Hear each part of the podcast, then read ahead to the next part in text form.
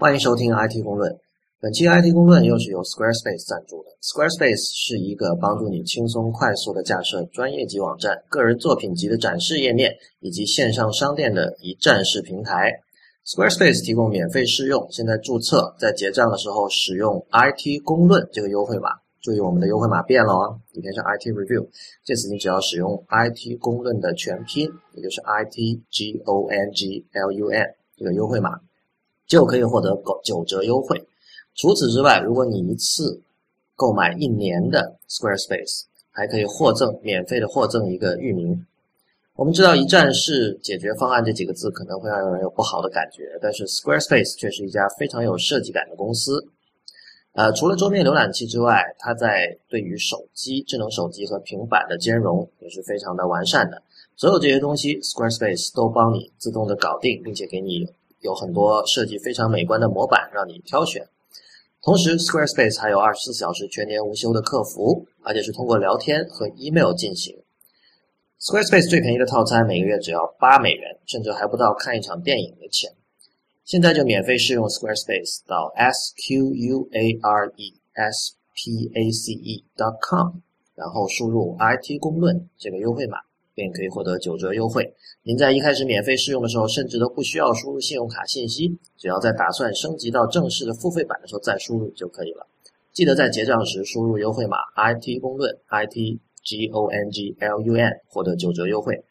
感谢 Squarespace 再次赞助 IT 公论。OK，Real，我们今天聊什么？啊，手机啊。嗯，我我觉得首先那个有有有有一件事情说明一下啊，上一期你记得我声音特别小。对对。然后好多人以为我生病了，然后在那个新浪微博上发来慰问我，很感激哈。但其实那次只是因为就是当时我处在一个不能够大声说话的环境，然后还有人说声音很有磁性。对啊，所以还是要压低一点，比较性感这样。嗯，不过我觉得有一个人说的是有点道理的，他说那个他反而觉得这一期我的声音比较自然，因为他说以前有时候我们说到激动的时候会突然大声嘛啊，然后那个时候反而会觉得刺耳。所以，像上一期基本上我声音没有什么起伏，嗯哼，呃，反而他会觉得比较比较舒服。当然，我觉得这个其实跟我们的那个话筒质量有关。好的话筒是可以避免这一点，但是这期我们还是先注意一下好了。OK，那我们都讲小声一点。呃，手机，你说什么手机？啊，未来的手机。OK，啊，所以我们现在看到，我们已经有多少？现在马上就今年该发那个 iPhone 六了吧？iPhone 六应该嗯第不不只是第六代第八代吧，应该是因为有看最开始有 iPhone 一，然后三 G、三 GS、四四 S、五五 S、六，对啊，应该是到第八代了。对，这么我们就把这个智能手机这个概念也也这么用了呃八年了嘛，对吧？哎，有八年了，零七年发布，七年了，OK，七年七年呃，但是。这其实，在过去的七年中，我们对这个智能手机还是在一个不断探索的一个阶段哈。包括，包括我们现在还是在讲的，叫去怎么去讲，在这个触屏上去做这个交互，能够让它自然一点。包括你看，从这个 iOS 也在做一些新的探索，安卓它也在做一些，比如说 UI 上的改动。但是未来会怎么样？我觉得，呃，像 Android 和 iOS 这两个平台的未来，其实相对是呃可以预期的吧。就是其实今年的 Google I/O 和 WWDC 开完之后，我们是感觉到 Google 和苹果有一种殊途同归的感觉。就是就是以前我们会就是这两个阵营的特点都非常明显，比如说呃苹果注重品质，讲求用户体验，对吧？然后 Google 的话，其实它更注重要把 Android 推到尽可能多的设备上去，但是同时呢，它因为这种要支持多平台、多多设备这样的特性。会使得他们会经常以用户体验为代价，会牺牲用户体验。但是，但是我们看到今年的 Google I/O 开了之后，他们在设计上有很大的野心，对吧？而且他们同时也在过去几年一直在，我们之前说了很多次了，在收紧对这个 Android 的控制。所以最终，然后另一方面，在 WWDC 上，我们看到苹果其实他们对于第三方开发者采取了比以前更加开放的态度。他们提供了无数的新的 API，然后放松了很多之前的限制，比如说对于这个各个 App 之间互通的限制。对，就其实我们就过去常讲嘛，安卓上是属于那种呃，所谓发烧，就是呃有两种人用安卓，就是一种是买手机就拿来当电话用的人，这种我们先不考虑。另外就是说安用安卓的人，他可能就觉得安卓上面的东西比较自由嘛，他会有一些发烧的还可以调这种东西，然后各种之间的 API 也很方便。那现在其实从现在这个角度看来，两个两大平台的正在逐渐走向一个融合，就刚才你讲的那个殊途同归嘛。那么。那比如说，在这这种趋势再演进下去的话，是不是我们可以认为，再过两三代，这个就是这个迭代哈，呃，那么安卓和 iOS 在用户体验上不会有特别显著的差异呢？你这是反问吗？对，你接下来是要讲讲讲一个反面的观点，我听你的意思。对我我我觉得就是呃，就是我们现在看的趋势是这样子啊，但我不知道会不会真的达到那一天。或者到那一天之后会怎么样子？但是有一点我觉得挺有意思的，就是假设啊，我们按照现在那个趋势往往前画的话，那么到了那一天，呃，用户选择 iOS 和安卓的原因，就是他他的偏好某一个平台的原因是什么？他们的差异点在哪里？那这是可能现在的一个从呃手机行业的从业者要思考的一个问题哈。嗯，你你觉得你你会觉得未来的这个手机会跟现在有什么不一样？嗯，或者说，或者这么说吧，就是你对呃，你对下一代或者下下一代的这个手机，呃，i o 你的 iPhone 或者是安卓手机有什么期待？有一个说法叫生产力工具嘛，这个其实，在 IT 公论第一期的时候，当时我跟李楠有谈到，就是李楠当时做了一个语义上的区分，他把这个生产力工具和创造力工具给区分开来。呃，我我觉得这个区分在至少在今天讨论，我们可以把它忽略啊。就是说我我们把这两个东西都理解成做东西，就是 producing 不是 consuming，就是就是就是用用英文说其实比较直接，就是 make stuff。嗯哼，先不管这个东西是好是坏，但比如说你可以是画画，可以是写文章，可以是作曲，呃，可以是设计一个游戏，可以是写一个小的这个软件，然后把你平时日常做的一些事情把它自动化，这些都叫。就做东西，就是我是希望这个移动设备能够在做东西这件事情上变得更加的、更加的方便。因为其实这个之前有很多人吵啊，就是从 iPhone 出来的第一天开始，就有人说这个东西只能移动设备只能拿来消费内容，不能拿来创造内容。然后有一派人就会呃非常这个仔细的把各种就是你看一会儿我又看到一幅画，这幅画其实完全是用 iPhone 做出来的。或者包括苹 苹果自己也会说啊，你看我们这次这个广告完全是用 iPhone 五 S 拍的，对吧？对对。然后还有谁谁谁的做了一首曲子，还有我们看到有些这个电子音乐的演出现场，有人就是拿两个 iPad 当成那个打碟机，他不再需要那种实体的黑呃实体的那种黑胶唱片打碟机了。诸如此类的反例都是有，但是整体看来，我觉得嗯一开始人们的那个判断还是准确的，就是移动设备目前为止主要仍然是一个消费设备。那我们其实看到，就是说，嗯，写文章已经是刚才说的那几种创作里面相对来说最容易的了。我指的容易是在这个怎么说啊？这种行为模式上，因为你知道，就是打字嘛，说白了。对对。那么，当然，你知道现在你看你写什么样的文章了？如果你去写这种呃，我们称之为议论文的东西，很可能你要上网查很多资料。那就拿这件事情来讲，其实在一个桌面电脑和笔记本电脑上，显然还是比。呃，iPhone 和 iPad 上那种单屏单软件运行的那种模式要方便很多，对吧？对。那如果说是作曲和画画这些事情，就更加如此。所以，所以我觉得这一块还是有很多未来有很多新的可能性。这里其实一个很大的问题是输入的问题。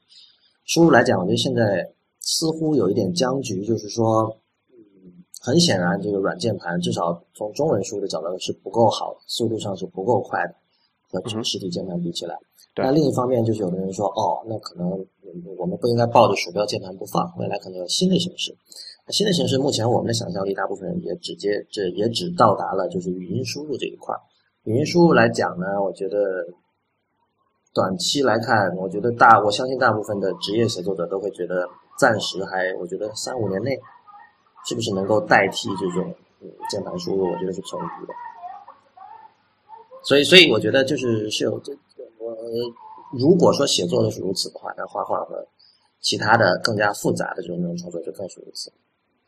对，我觉得这一点其实是挺有意思的一个事情，就是呃，就现刚刚你回到你之前开最开始提那一个哈，就说呃，为什么像手机、平板不能作为一个生产力工具哈？当然这里就牵涉到那个什么什么才叫生产力工具的一个界定的问题。其实呃，我们现在来看，已经有很多人在手机上或者平板上做一些所谓就是产出的事情嘛，他在做一些事儿，做一些东西出来，它不是纯粹的用来所谓的这个消费内容啊，比如看上网啊、看电影啊、听歌。比如说呃，最近一个很简单的例子，呃，有很多。我们现在的这个智能手机上拍出的照片，应该是比传统相机要多得多，有史以来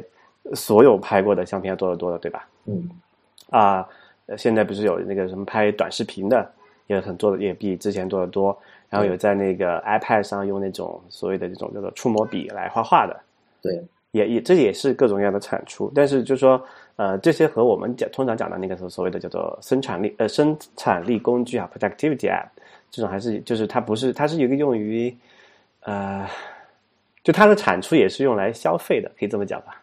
不，其实我我理解你的意思是说，生产和创造是分这种呃专业级和这种玩票性质的。这会有点会有点小小的不一样哈，就说很不一样。就其实其实我，比如说我刚刚在谈论写作这件事情的时候，我是在以一个拿文字换钱的人的角角色来说这件事情，就所谓的工作嘛。对我们其实其实并不是说，呃，我们是这个 luddite，就是抱抱抱残守缺的一批人，而是说，往往这种，我们承认，就是可能新的媒介迟早会替换掉，哪怕是在这个专业应用领域，迟早会替换掉旧的媒介，但是这个过程可能很长。就像你想那个胶片完全被数字取代，其实这个过程，我觉得比我想象的长。嗯哼，对，这个取代是指就是靠这一行吃饭的人能够完全不用以前的东西。那我觉得这件事情目前在摄影、摄像还有画画上暂时都还没有成为现实。我们会看到各地有零星的这种实践，比如说我们节目里经常提到那个 Ben Thompson，他也经常拿那个叫 Paper 的那个 iPad App 画出一些呃个人风格很强烈的一种那个，比如说叫什么柱状图啊、饼状图啊，这些一看就不是用这个 Numbers 或者是这个叫什么 Excel 或者什么做出来的。对，因为它因为用 paper，你画线其实就是明显会有那种比较执着的地方。那其实它是把这种执着的地方变成了一种自己的美学特色，那个也很有趣。但是这个属于很少的个案。对对，就不适合于多数人能够能够做到这一点的。还有一点就是，我觉得很多时候你会看到是由人去那是主张，呃，这些东西可就是移动设备也可以用来创造内容的那些人。往往是业内人士，其实他们说这个话的背后是有商业利益驱动的。那毫无疑问，苹果去力推说，哦，我们这个广告完全是用 iPhone 五 S 拍出来的。那那他当然会这么说，他会觉得，哦，你看现在就是就我们自己的设备嘛，这毫无疑问的。但是真正的这种创职业创作者社群怎么说，那是另外一回事。对，我觉得就用于工作，就是就是这种移动设备用于工作，有一个很显麻烦的事情，就是我们现有的所有的这个工作流程啊，就是叫做这个 workflow 啊。它所用的一些这个软件啊，还包括一些概念，还包括一些交互的基本的方式，它就绝大部分是基于就是就桌面时代来做的。对，比如说你去这个呃最简单吧，你去这个超市收个银，对吧？你去看超市的大部分的收银台都是一个呃那种一个小小屏幕的，然后像一个键盘的，呃，然后你会去，它会给你快速的扫码，然后在上面打点那些东西。对，呃。但就是说，它的整个业务流程，你可以看到它的速度就是效率是蛮高的嘛。整个你扫一下，然后它多一条目，然后整个你结账，包括那个刷卡完这个过程都是这样子。但是呃，也出现了一些新兴的吧。就这个，我举这个例子刚好是用来对比一下，就有一些新兴的，比如说有一些可能很个性的咖啡馆，它会用一个这个 iPad 来结账，就它没有像那种传统超市那么一个整套的一个很复杂的收银设备哈。嗯你会看到它是一个，就是一个，呃，很简单的一个 iPad，可能旁边有一个这个这个附带的什么收银机，像像我之前像你之前在一个北美的话，它有有些连那个收银机都省，它只用那个叫什么 Square 那个那个小小的读卡器插在那个那个音频的，就是呃耳机接口上面嘛。对。它就这样就整个完成了，但是啊，你可以看到它这个就这适用于那种的，它呃的效率会稍微低一点，因为它整个交互还不没有像超市那么那么流畅哈。这个可能就是在在工作流上需要演进的一些东西，就是我还是看到会有这么一些应用，所以我觉得我们还是现目前看不到那么多呃这个用于生产的应用，肯定还是属于就我们处在一个过渡时期的问题吧。还有一点就是说，像 Square 这种这种新兴的创业公司，他在去向别人卖自己的产品的时候，他打的是一种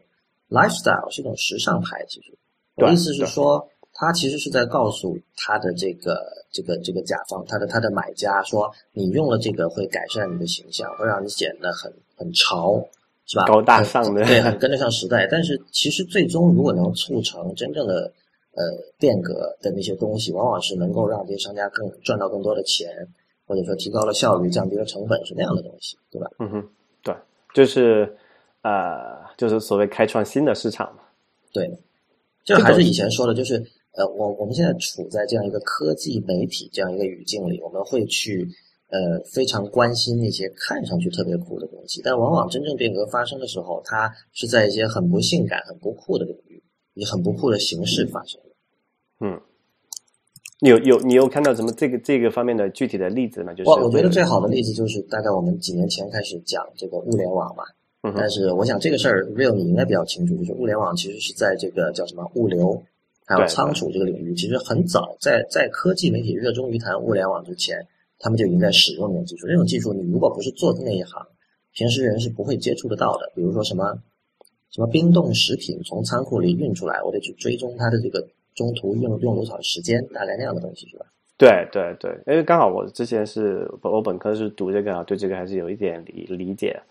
呃，说到物联网这个概念，我们现在都在讲是用于这个可能是个人个人消费啊、家庭啊这种东西，对吧？刚才你也讲，其实这个概念最早可能十几二十年前提出来的时候，其实是用于工业生产的嘛。嗯。啊，当时就所有这个物流行业，就是它包括那些的，它需要对，就你作为一个企业，你生产型的企业哈。你需要对你所有的这种库存啊、产品啊，包括原料，就是你需要有一个很清楚的掌控嘛。那传统的做法呢，无非就是那个什么进出仓库的时候，有个人给你拿个小本儿记一下，然后这个东西肯定你没有办法，你作为一个总部远在可能几千里之外的人，你是没有办法看到这些东西的嘛。嗯，你没法做一些所谓什么协调啊、计划一些东西。那现在但他们所以就有那个需求嘛，说哎，我能不能通过一种呃呃很廉价的电子的方式，让我能够实时的。呃，获取这些具体的我的物品的位置啊，包括一些状态的一些具体的信息，所以才有了这个，就是才有那个叫做物联网这个概念嘛。但是现在我们看到火起来是最近几年，呃，这个智能手机兴起之后，大家觉得，哎，我有这个智能手机了，那我们智能手机可以作为一个叫做所谓的数字中心嘛，就 digital hub，去跟那我家里的一些什么家电啊，什么东西可以进行一个通讯，然后再完成那么一个事情。呃，但其实。呃，其实这个东西的更大的价值，我觉得可能还是在工业领域会好一些吧。对，总之就是说来说去哈，就是我觉得智能手机或移动设备它最性感的时期可能已经过去了，就是接下来的发展可能相对来说是没有那么多可以让人去哇哦的那种元素。但是我跟你讲，最近我看了一篇我觉得挺逗的文章哈，它倒是有一些挺异想天开的东西，就是。这篇文章很奇怪，就是你一般来说这类的文章会被人骂的，就是经就是消费者已经被这几年科技行业训练到，对于这种看上去异想天开，然后看上去好像，你先说一下这篇文章讲的什么哈？它是一篇发表在《Macworld》杂志上的文章，然后这个作者以前我没听说过，他不是那种就经常好像不是在《Macworld》上经常写，他叫 Ben Edward，B E N G，B E N J，他的 first name，他讲的是什么？他就设想了。他觉得未来移动设备和桌面电脑是要合二为一的，是不是一听这种就像是一个很不靠谱的文章？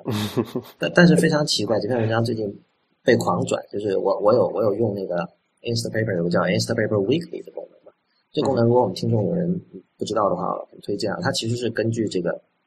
每周 Instapaper 里面的文章被收藏、还有点赞，还有一些一些用户行为的这种参与的统计。那每周给你选出好像五篇还是多少篇，呃，精华文章啦，说白了，然后他用 email 发送给你。我我发现，因为这类东西一般我其实不太看好，但是 Instapaper 选出来的文章还都挺合我胃口。我是看到他推荐了这篇文章，然后另外我之前也推荐过的一个叫那个 Atlantic 那个那个杂志的一个那个报纸的一个记者叫 Alexis Madrigal，他有做一个就是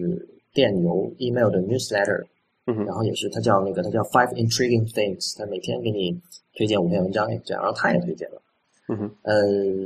反正就是感觉还是引起了不少讨论，我觉得我就觉得挺奇怪的，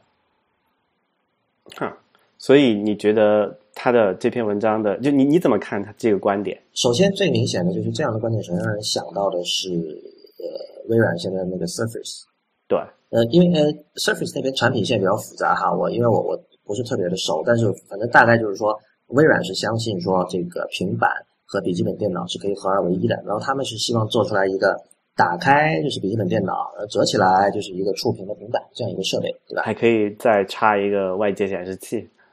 啊，是吗？Surface 可以吗？对，它有一个 HDMI 的接口。OK，对对对，这个这个这个就是很像，比如说我我想做一个所有的东西都塞到 All in one 对 All in one 这样的设备。然后这样的设备之前成功的案例就就非常的少。你看，其实呃类似的例子有不少吧。比如说索尼很早以前做过一个叫那个 VioP 这样的笔记本电脑，是一个超小型的。其实那个就有点相当于呃，你知道。过去几年，大家把那个 Android 的那个手机越做越大，然后出现了像这个 Phablet 这样的介乎平板和智能手机手机之间的怪物，像七寸的、六寸的这种手机，那个就有点像说，在一个笔记本电脑的时代，他要把笔记本电脑做到智能手机的尺寸，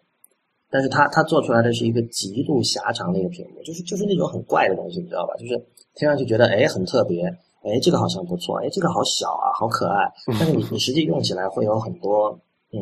极度的不适，因为我有朋友拥有过那台笔记本电脑，然后他有一段时间出差是想带那个，但是因为键盘太小，而且这个屏幕太小，就是很容易疲劳。工作的时候，你知道，你知道我我描述这种想法的人，就就通常会讲到一个词嘛，叫做 shoehorn，shoehorn 就是硬塞进去。哦，啊。对啊，我我首先想到是这个，然后然后他我看到他的文章，其实他他做了很多技术上的推测，包括对这个 CPU 架构的一些分析哈。嗯哼。呃，但我觉得他大体的理论还是说，因为现在的这个无论是呃运算能力、运算速度，还有这个电池的续航力都在不断的提升。那么他预测是五年之内，呃，iPhone 的这个运算能力和续航力都可以达到现在的中档 Mac 的水平。嗯哼，那么那个时候他觉得好像没有什么东西可以阻挡这两样东西合二为一。他他想象的就是说，OK，你平时把它放口袋里当 iPhone 用，然后 会有一个 dock，一个硬件的一个 dock，你把它插上去，就有点像那个之前 Ubuntu 做的一个东西，是吧？对，Ubuntu Phone，对对他自己做过一个操作系统，就他装在手机上，然后你把它插到那个上面，连上外接显示器、键盘和鼠标，就可以当一台主机用。那么这篇文章的 MacBook 这篇文章的作者对于呃，他的这个所谓的，他称之为这个 Pocket Mac 的想象也是一样的。对我，我先讲一下我我我的我对这篇文章整体印象吧。我非常鄙视的发出了发出了轻蔑的笑声。我觉得，一一一会儿细说哈。呃，是这样子，就是我觉得，呃，起码根据我个人个人的观点来讲，我觉得他这个文章还是切为什么会这么火？他肯定还是切中了很多人的痛点嘛。比如说，切中了我自己的一个痛点。那比如我最近不是经常在在外面到处跑嘛。嗯，那我又不想带一个，我我用一个十五寸的那个 MacBook Pro 哈，那我也不想带它，因为很大很重。但是你不带它的话，有时候又会不方便。就是有时候你回到酒店要做一点什么事儿的时候，你只在这个 iPhone 上做，肯定不方便嘛。而且很多 App 都没有，对吧？嗯。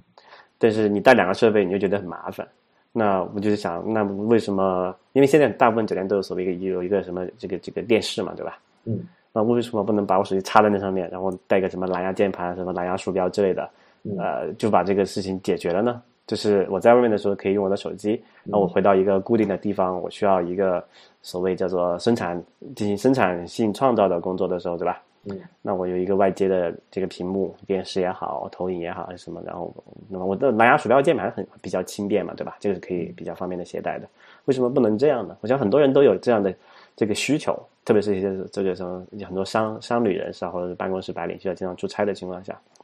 就哪怕是你不经不经常出差，你要那个什么每天要上下班要 commute 的时候，你也觉得哎，为什么我不能把那个手机插在我那个公司的那个显示器上，直接可以这样用呢？对吧？嗯，呃，然后这边我呢就讲了两个方，就两个呃，就是实现这一点的两个，就从技术上实现这一点两个趋势嘛。一种是就是说我们叫做现在叫做 shrink，就是把现在的这个电脑缩小。现在的这种 PC 啊或者 Mac 缩小，缩到和手机一样大，那显然现在这个按现在的技术条件来说，还不离那天还有可能有个那么三四年、两三年的时间，对吧？嗯。然后另外一种做法啊，就是说，那我们能不能把这个手机变得更强大一点呢？其实这两个就刚好带，就其实完全就有两个很明显的商业例子。刚才我们也提到，一个是 Windows 的，就是微软的做法嘛，他们是想，哎，Windows 我们要把 Windows 放在所有的地方，我要 Windows 要在平桌面上，要在你的电视上，要在你的手机里。那现在啊，要在你的这个平板上，他们就做了这么一个产品，Surface 就个典型的代表。那我们看到市市场反应是什么样子了哈？嗯，然后另外一个代表刚才也提到，就是我们很多期以前讲那个 Ubuntu 的时候提到过，Ubuntu 有这么一款很神奇的产品啊，叫做 Edge，它就是一个呃，好像是一个五寸还是六寸的一个手机吧，然后它是带一个所谓的这个就是基座嘛，它可以 dock，呃，然后插在一个呃那个呃外接显示器上，你可以变成一个。正常的跑着运行着 Ubuntu 这个操作系统桌面系统的一个一个一个小电脑，嗯，呃，这两这这两个做法都有一个什么问题呢？就是其实其实你按现在的这个硬件条件来讲，比如说你看这个苹果的这个 A 七处理器，包括今年发布的 A 八，它只会更好嘛。其实你对比这个纯粹的这个硬件的性能啊，现在的这种所谓的顶级的这种呃移动处理器的性能已经。好过大多数人家里那么用了可能三五年的老旧台式机的这个处理速度了。嗯，就说如果真的是有人想到想做这一点，按现有的硬件硬件水平是完全可以做到的。但是问题在哪儿呢？问题在于这个软件的体验上面，就是这个所谓的呃，这个因为因为 UI 问题，对，是一个优就是是一个设计问题，还是一个生态系统的问题嘛。嗯，呃，首先一个就是说，呃，传统那个思路，说我能不能把这个 PC，呃，那个 PC 做小，或者比较小，把 Windows 塞进这个这个手机里面，它微软也做到这一点了。但是，呃，你如果你去用一下那个 Surface 跑这个传统的 Windows 的，呃，Surface 先解释一下 Surface 这个东西比较古怪啊，它有两个版本，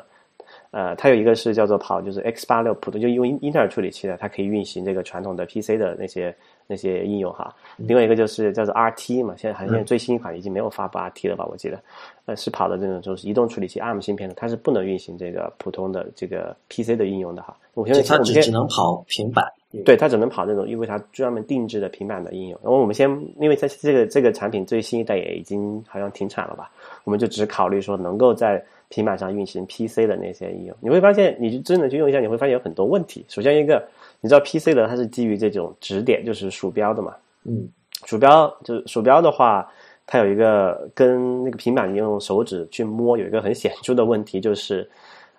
呃，其实你用一下你的笔记本或者台式机，你会发现，你所有可以点击的东西，它的物理的大小是很小的，因为鼠标是一个非常精确的这个指点工具嘛，嗯，对吧？你可以鼠标精确到可能就是。呃，十个像素以内你可以精确到，但是你知道苹果给那个开发者做那个叫做呃叫什么 HIG 啊，开发应应用开发责例的时候，他说那个最小的点击区域是要四十多个像素，对吧？对，就大小。所以你没看见这里是有一个，就是是就是在这个指点精度上是鼠标和这个呃手指触是有数量级的差异的。嗯，那么这就会带来一个什么样的问题呢？就是它会在为什么我们就总觉得用鼠标？啊，在同一个屏幕上会觉得鼠标的效率很高，就是因为它的指点精度比较比较高嘛。那我们可以把那些就是所谓控件那些可以操作的区域做得很小，那么留给这个内容的区域它就相对变得很大了嘛。嗯，对吧？所以你会觉得，哎，我同样的一个，比如说十寸的一个屏幕，我用我用一个可能将近，哎，呃，iPad Air 是九点七寸的屏是吧？啊，对。然后你用一个 Air 差不多也是就十寸的屏，其实它们在面积上是差不多的，你总会觉得。但是总会觉得在 Air 上效率会高一点，也是这个原因。因为在 iPad 上，它会浪，它要浪费大很多这个空间，用于去摆放这个这个叫什么，就是这些控件嘛。当然这也是题外话，这也是为什么现在他们这个不管是微软，哎，呃，不管是苹果也好，还是这个安卓也好，他们都在说要把这个做一个叫做 Edge to Edge 的 design，嗯，就是叫做为什么要 Content First，就是尽量减少你这些无边，就是无用的这种控件的干扰。在有限的屏屏那个屏幕空间上展现更多的内容嘛？其实它也是要做的同同一件事儿，同一件同一个达到同一个目的吧。但是起码不管你怎么缩，你只最小的那个指点的区域还是只有那么多，对吧？你的你要你要呃，那比如说同同样我在一个 Air 那个 iPad 呃 MacBook Air 上能够一屏显示可能二十个条目，我就可以操作了。你可能在那个 iPad 上只能显示十个，因为你每个要做很大，你才他们那个手指才可以操作嘛，嗯，对吧？所以这个是一个很核心的问题。那么。呃，有这么两种，就是数量级别的这个精度的差异的话，你怎么去融合这个东西，是一个在设计上是非常大的一个挑战。对，所以你看，哪怕像苹果这种，就是它在设计上其实非常深思熟虑的一家公司哈。嗯，我们说了这么久，说 Mac OS Ten 和 iOS 在整合，但这种整合其实是非常非常审慎的。对，那甚至就在这个 Yosemite，就是十点，现在还没有出哈，在十点十在 WWDC 就正式发布之前，呃，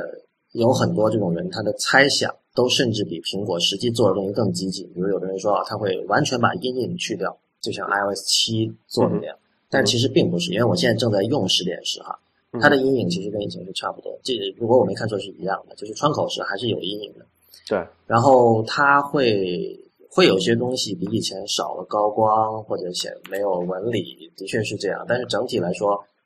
我觉得是相当审慎的，就是他他不会在这方面，他不会把步子迈得特别的大。对，可可以说甚至可以这么讲，就是他们变的只是在这个所谓的这个啊美学风格上更加趋同了，对吧？但是你可以说这是一个，就是外国人喜欢说，就是 cosmetic，就只是对加了化妆品，对对对，加了眼影啊、粉底啊。对，我们就做一个，这不是很严格的区分哈。我们把这个交互分成两部分吧，就一部分是就是 how it looks，嗯，就是它看起来怎么样，是一个什么样的风格，比如它用了什么样的一个字体啊，什么样的一个这个这个按钮的样式啊，我们这个叫做叫做 how it looks。然后另外一个很可能更加 fundamental、更加重要的一部分啊，就是叫做 how it works。嗯，那比如说你在那个 Mac 上的按钮还是一个按钮，对吧？它不会变成一个什么跟呃，就跟这个在就是 Mac 上的按钮，它跟这个 iOS 呢还是会有很显著的这个区区别的，比如说大小就不一样，对吧？它不可能在这个这个在在 Mac 上做成像 iOS 那么就是相对那个比例来讲，它不会变得那么大的一个按钮，对吧？对，同样一个例子是，之前也有很多人曾经想象过，就是说苹果会不会极端到在 Mac 上也把文件系统隐藏起来。这件事情至少到现在都是没有发生的，就是就是因为因为苹果做过很多很激进的事情，所以有的人就会觉得，OK，那那个你看，对于普通人来说，文件系统是很废的。然后 iOS 设备向我们证明了，没有文件系统，大家的生活就会更美好。所以，然后苹果又是经常一个做一些很极端、极端、很激进的事情，所以我觉得它在下一代这个 OS Ten 会把它干掉去掉。但其实直到十点十都没有，至少至少目前我用的这个这个第二个 Developer Preview 没有。我相信肯定这个正式版出来肯定也是有，因为它有。iCloud Drive 什么，这我们都能看到。对 对，就其实就是因为这就是我们讲的嘛，这是属于这种所谓的这种，所以你某个系统的这个核心的组件嘛，就是你整个 desktop 就是整个桌面系统的交互，你你都是离不开文件系统这个概念的嘛。你有这个文档对吧？你要放哪里？有这种东西，不管你是用那个 iCloud 的那个皮来封装成怎么样子，你到时候还会看到，哎，我这个 iCloud 不就是某一个文件夹而已嘛，对吧？嗯。你你就绕不开这些样这样一些基础的问题，所以我觉得从这个角度来讲哈，你很难去把现有的这个基于桌就是现现有的桌面桌面软件这个生态系统，然后你把它刚才我讲的叫 shoehorn，就是硬塞到一个呃这么小的一个屏幕上去，你这个不现实。那么可能现阶段哈，就是就在没有一个所谓的这个 U 这个 UI 这个这个不是 U 就是 UX 设计的一个 breakthrough，就没有一个划时代的突破之前，没有一个什么神人出现说，哎，我有一个方案能够整打通这两个系统，然后交互切换，你就觉得很自然，很很觉得就没有什么奇怪的事情。那么可能一个更加务实的事情就是说，所谓的这种双系统嘛，嗯，对吧？就是你在，其实这个五班特 phone 在某种程度上做的做的就是这样一种事情，就是你插，你是在，你是拔掉那个外接显示器的时候，你用的是一个，呃，这个就是为 OS 对为为移动优化的一个系统哈。然后你插上显示器的时候，你是用的是为一个为桌面这个优化的系统。然后这两者之间切换的时候，你是有一个很。就是非常明显的过呃这个区别的，就是你不能不能做到流畅的切换，但好歹说说你在用某一个呃就是双双系统某其中某一个的时候，你是在用它那个原生的一个或者为这种尺寸为这种交互而优化的一个系统，可能这是一个目前来看比较就现阶段比较靠谱的一个技术方案，我觉得。嗯，所以你也觉得那篇文章说的不靠谱？呃，我就觉得，就是说，他讲的那点，就是需求是存在的。就我们不，我觉得你肯定也有这样的这样的想法，就是说，为什么？就起码你看，硬件有有这个水平，为什么做不到，对吧？那其实我觉得更多是设计的问题。然后他讲的那两个方案，我觉得不是特别靠谱哈。啊，还有一种比较 比较激进的方案，就是等我们这一波人都死了，嗯，就就不会有这个需求了。就是你想，你就你你其实你目你你仔细观察一下现在的所有的就是小小朋友哈，他们新时代就拿着 iPad 玩 iPad 长大那帮人，你带他们去接触一个台式机，他们会觉得是相当一个叫做 frustrating 的一个过程。就是说，盲打对于他们和对于我们完全是两个概念。对，其实软键盘上盲盲打。对，我们刚才正在讲嘛，比如说你刚才也提到这个输入设备的问题，我们老是想着要有要有一个外接键盘，我们才可以正儿八经的干事儿，对吧？你用一个软键盘总觉得哪里不太严肃，或者是效率不高，对吧？嗯。但你现在观察一下那些像，呃，这个就是新生代的那些小朋友长大之后，他们对他们来说，这个软键盘才是 native 的，那个才是他们的这个，就是他们这个 muscle memory 啊，他们这个肌肉记忆才会是那个在上面是点按的最快的。然后你让他反反过来去按一个这种十几百多个键的那种实体的键盘，他说：“诶，为什么是长这样子？怎么按啊？”就是我们，包括我们，我们两个，我相信都是用所谓的这种盲打就 touch typing 的人嘛。对。但其实你看一下，真正呃，像能够做到 touch typing 的人，在整个人人口比例中，还是相对比较比较少的一个比例。对这个，以前李楠跟我说过一个很逗的事儿。当时我们在聊别的问题，他说他当时在学校里有一个教授是技术大牛什么的，说。他是用两只食指打键盘，那那那是我我老板。啊，你老板也是这样，李李楠也是，李楠他当时有一个老师也是这样，是吗？啊，所以呢，真的是比我们想象多得多。嗯哼，但你刚才说那种东西，我有观察到，我知道很多，就不要说是这种生来就只用过触屏的人，包括现在十几岁的小孩，他其实在软键盘打字完全没有问题。而且我要跟你讲的是，呃，以免有听众觉得我是一个很顽固不化的人哈，我我如果是打英文的话，我用这个。叫做十寸的 iPad 上打字是绝对不慢的，因为那个因为有那个联想对吧？呃，联想联想其实是 iOS 八才有的，但是之前它的那个叫什么自动更正啊？对，呃，哎呀，哎，那个不叫智能，呃，那个啊，自动自动自动更正 auto correction 对自动更正其实是相当好用。如果你能够让自己去信任它的话，其实打字速度是挺快。但中文是另一回事哈。当然，这个是因为苹果输入法不给力嘛。对对，这可能比如说我们知道，在这个 iOS 八之后会有第三方会把这个就是可以做第三方的输入法了。对，不需不需要越狱也可以做了，所以到时候可能情况会有些变化啊。嗯哼。呃，我觉得至少有一点就是说，软键盘跟实体键盘的距离要远远小于实体键盘跟笔的距离。对对。所以所以所以就是从硬到软这个这个转变，我是。我并不觉得有那么的夸张哈，呃，然后我觉得还是要看具体的案例。关于刚才提到说能不能用移动设备来创作，我刚才你在说的时候，我突然想到我们做播客，嗯哼，播客其实我是完全可以想象在不远的将来是完全可以用移动设备做的，就是说现在那个之前那个 ATP 有一期就是这样干的，我记得啊是吗？对，就是那个好像 WDC 那一期吧。他们 WWDC，我记得他们他们是在 Macworld 的那个不不呃那个是哎等一下，他是事后嘛？他有一期是拿了一个 iPad，然后插了一个哎 iPad 还是 iPhone 吧？好像 iPhone，他拿了一个这个 Dock 转成那个 USB 的麦克风的那种接头，然后插上去录的。嗯，不，哪怕你就是用现在 iPhone 自己的麦克风录，其实都是没有问题的。因为你看，比如说像我这个。MacBook Pro 经常还有风扇在旋转，导致有噪音的问题。而这个问题其实因为这台电脑用了挺久，然后不是那么容易，不是那么好解决的这个问题。就是这听起来对，反反而是在你的 iPhone 上这个事情很容易，因为它完全没有噪音嘛。是的，然后我完全可以想象，在一个因为我现在老用 GarageBand，呃，i iPad 上的 GarageBand 我还没有仔细研究过，我不知道它做的多轨剪辑就能不能做到，还有做起来究竟好像可以。我上次试过一下，就是可能。就是在那个什么定位的时候，刚也是在这刚才讲那个定位精度的问题。比如说你要对齐两个轨，然后你要可能微调的时候，可能会有点点交互上的问题哈。交互，我我现在想象它肯定是像那个，你知道，所有的用这个系统的原生音频播放控件的时候，嗯哼，呃，它可以根据你的手指离那个 slider 的距离来调节这个精度嘛。它叫所谓的这个半速的 scrubbing，还有四分之一速的 scrubbing。所以，所以这种问题我相信是可以解决的。所以，就是说录播课这件事情，我完全可以想象，可能在不远的将来，我们可以抛开呃笔记本电脑来做。我我我还有一个例子，嗯，就是最近我跑银又又为了因为办一些事儿跑银行跑的比较多，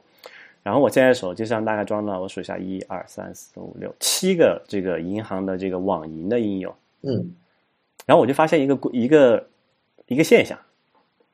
就是就国内的银行哈，它的这个手机网银，就是像 iOS、安卓这些网银的 App，是远远远远好于它的那个浏览器那个版本，浏览器版本或者是桌面版本的。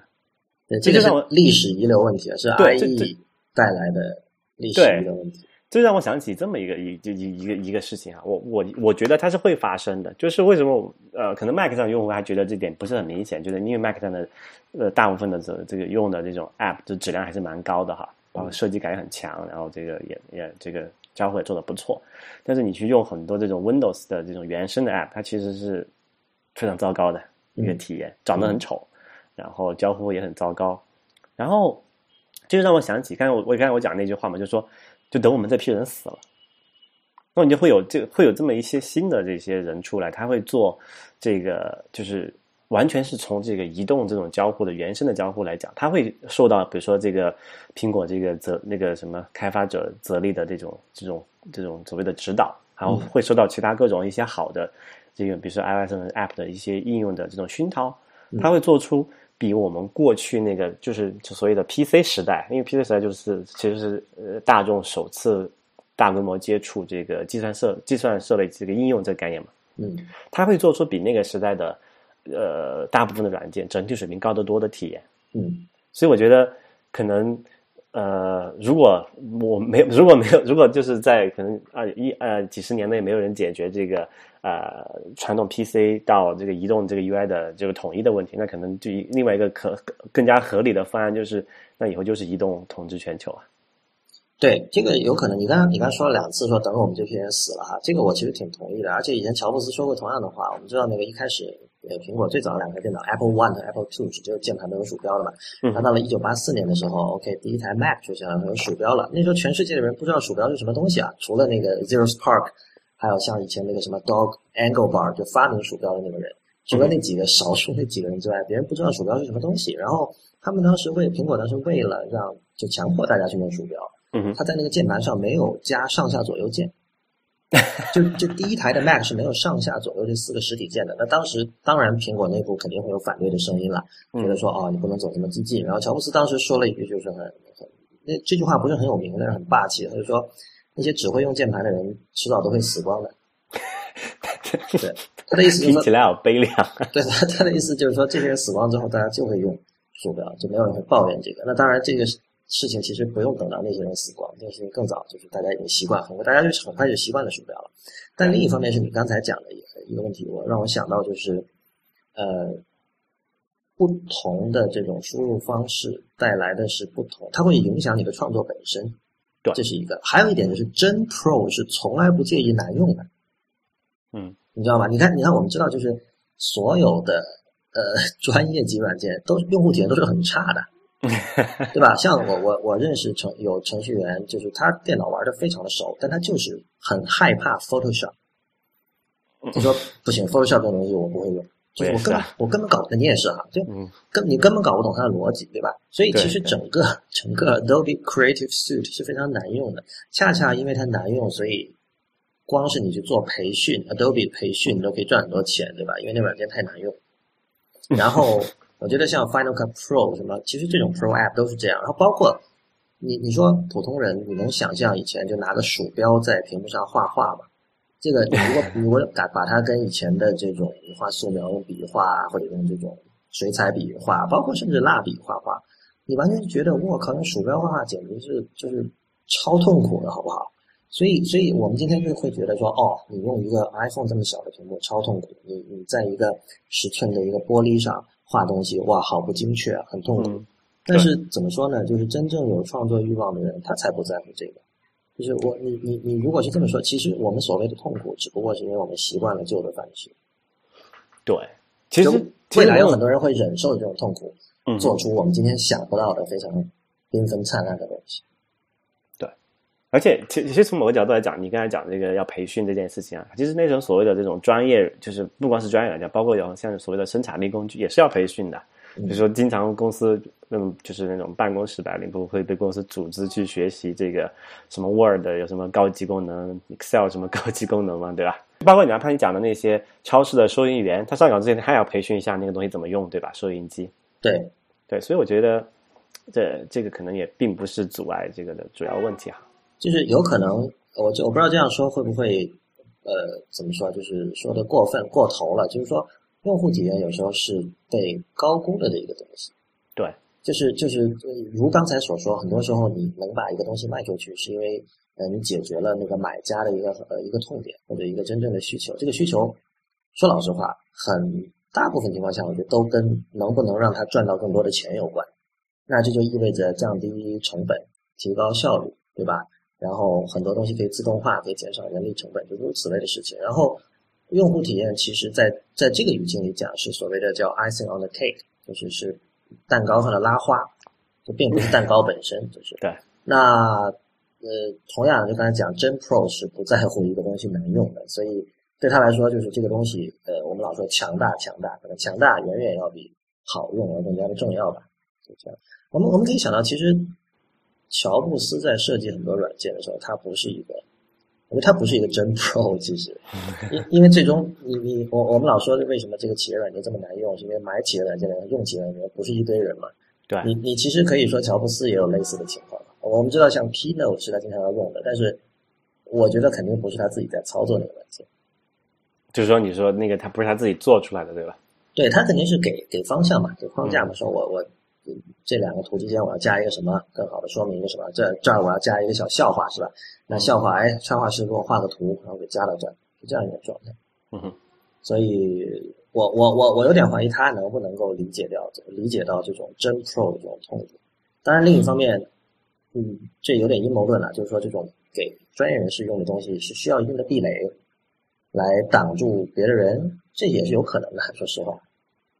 这这点其实，在那个 Photoshop 上会有一个很明显的体验哈，嗯，就是这个体不叫体体现，嗯，呃，就因为 Photoshop 是一个，就在我们看来是一个非常难学，然后就是难懂的一个东西嘛。但是我见过那些所谓的这种专业设计师或者这种做就是图像的人，他们用 Photoshop 的时候，那个操作确实是非常令人震撼。对对对，就是他们快捷键就像一个你可能你看到一个什么 Emacs 或者 VI 的高手。对对，用用快捷你觉得哇好爽，然后我觉得这完全是两种思维方式吧。比如说很多人一开始学 Photoshop，他觉得这个 Alpha 通道的概念就非常抽象，非常难理解。然后其实对于这种概念的理解，最终是会影响你的创作，最终最终这些东西会催生新一类型的一种一种作品。对，呃，反正总体来看，我觉得就是那那篇文章，我觉得不是那么有趣，因为他讲了很多，就是。它的大体的这个理念，其实就正如我一开始总结的，主要是说这个摩尔定律，然后技术的演进，他认为会必然导致呃移动设备和桌面电脑的融合。但是我觉得他对于这个 UI 和你刚才说的生态圈这两个问题都完全避而不谈。对，这个这个会使他的这篇文章没有什么说服力。